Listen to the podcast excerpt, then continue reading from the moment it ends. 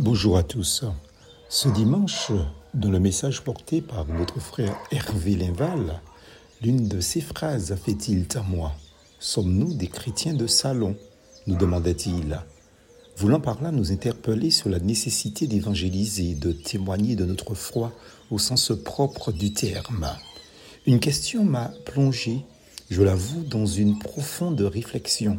À vrai dire, c'est une autre phrase similaire qui m'est revenue subitement, celle de Malcolm X, quand il voulait interpeller le peuple noir d'Amérique à prendre son destin en main. Il avait dit Il y a des nègres de maison et des nègres de champ. Je n'argumenterai pas là-dessus, même si je partage le sens profond de son propos. D'un point de vue chrétien, on est en droit de se demander s'il y a des chrétiens de salon, c'est-à-dire des chrétiens de maison, et des chrétiens de rue, des chrétiens de champ. Je m'explique. Tout le monde est derrière un écran aujourd'hui, tapotant sur un clavier pour déclarer ceci, pour proclamer cela au nom, de Jésus ou de je ne sais qui. Tout le monde, depuis son salon ou de son chez-soi, Partage, pensées, versets, messages, méditations, bref, toutes sortes de publications prétextant une évangélisation, une édification moderne en phase avec la technologie du XXIe siècle.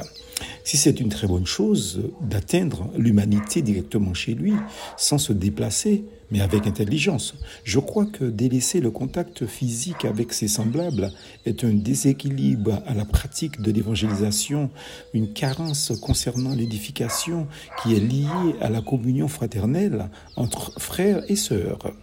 Tout comme les citoyens français aux dernières élections présidentielles, nous sommes tombés dans l'abstentionnisme à l'ordre de la mission christique et divine.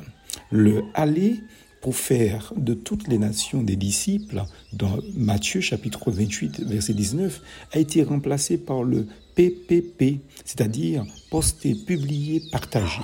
Cela semble nous arranger de nous abstenir d'aller dans les rues et sur les places publiques. Nous préférons notre confort de salon ou plutôt de maison derrière notre écran. Jésus a dit aussi ceci, celui qui n'est pas avec moi est contre moi, et celui qui ne rassemble pas avec moi disperse. Matthieu 12, verset 30.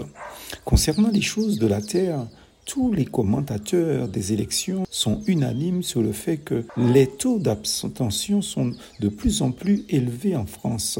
Les Français ne s'intéressent plus à la politique ni aux hommes politiques.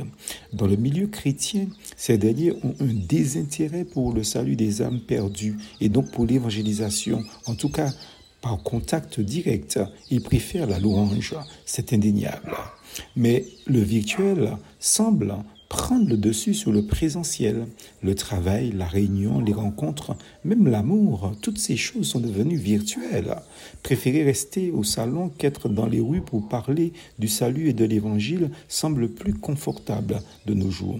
Si les chrétiens favorisent l'abstention, rappelons à ce sujet que Dieu, lui, s'est prononcé. Il a jugé la situation de l'homme suffisamment grave et s'est engagé à venir sur terre en Jésus-Christ. Dieu est venu dans les rues de ce monde en refusant de rester dans son salon céleste. Puis il a pris à bras le corps le problème du péché et l'a emporté avec lui dans la mort sous la croix. Mais bonne nouvelle, il est ressuscité, son œuvre terminée, il est retourné d'où il était venu. Pour que nous soyons en règle avec Dieu, Jésus ne nous demande pas l'impossible. Cela, il a fait déjà pour nous tous. Ce qu'il désire, c'est que ceux qui disent porter son beau nom de chrétien dans ce monde perverti puissent, lui, se prononcer se montrer devant les hommes comme lui, il l'a fait. La question se pose nécessairement à chacun de nous. Sommes-nous des chrétiens de salon ou des chrétiens de rue? Sachez-le bien, ne pas répondre, c'est lui dire non. Plus force, Jésus.